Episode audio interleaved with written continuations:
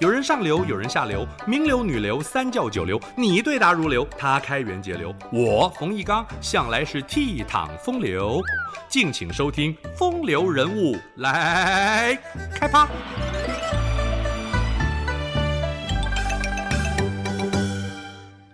先生勿进，洞里有金龙巨蟒，还有各种鬼怪！当地居民警告徐霞客注意安全。因为石钟乳洞穴的石笋、石柱形状还真是吓人。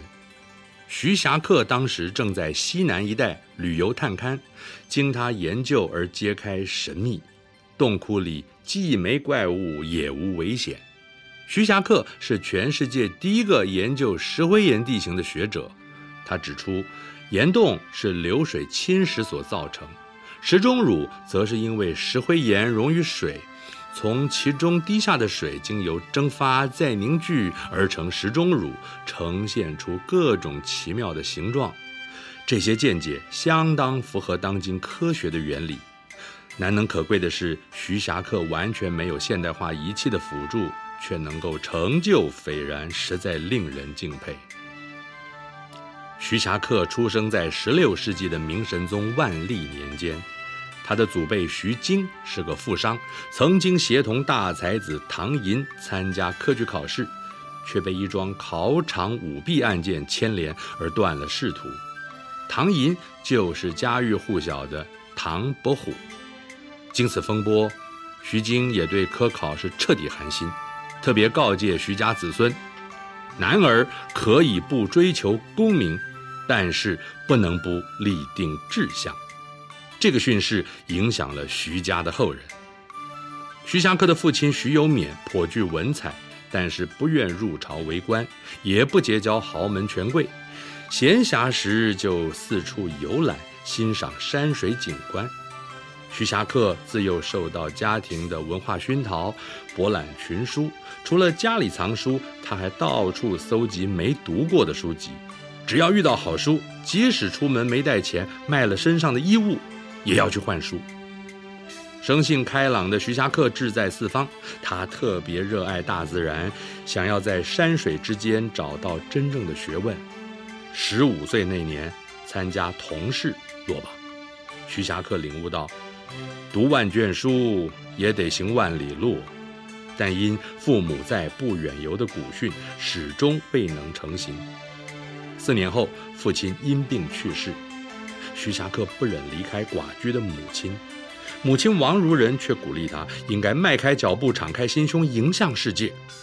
这位王如人是贤妻良母，而且思想开明，心灵手巧，特别擅长织布。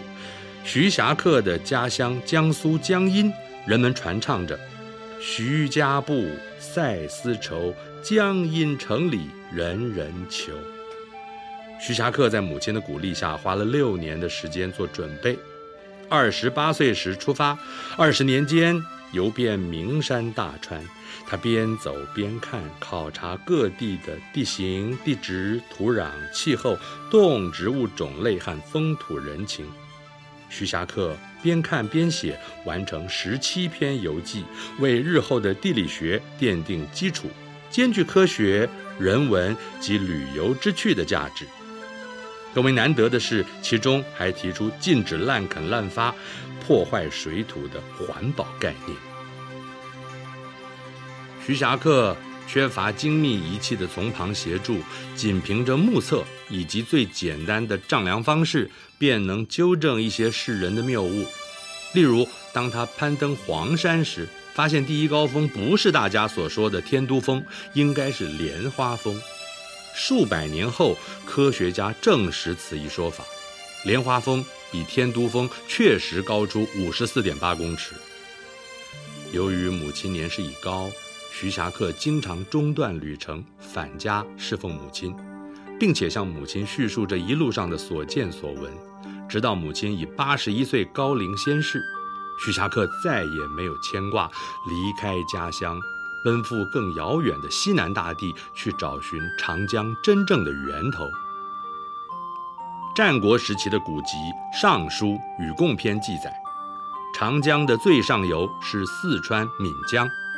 经过徐霞客跋山涉水的探查，他更正其源头为发源自昆仑山南麓的金沙江。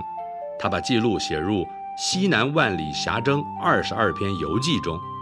二十世纪的学者经由精密访查，发现金沙江的正源沱沱河确实是长江真正的源头。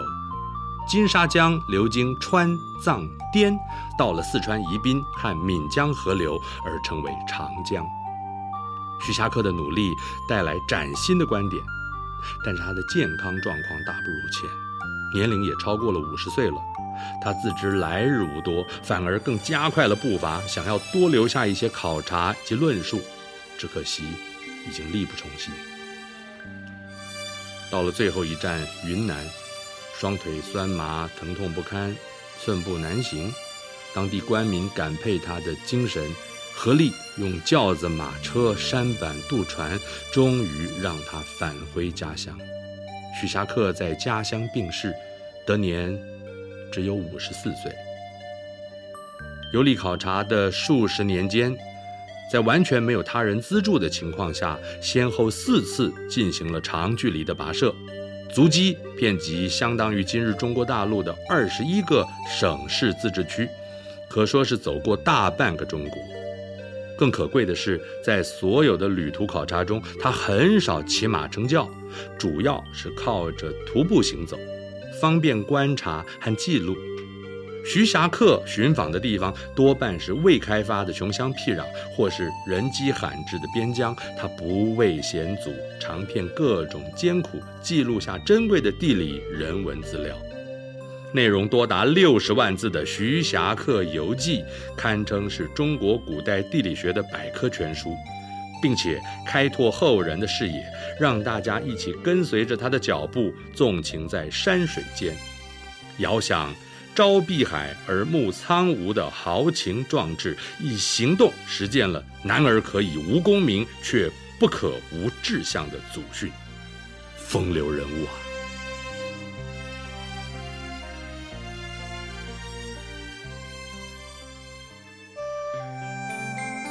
以上风流人物来开趴，由中华文化永续发展基金会直播。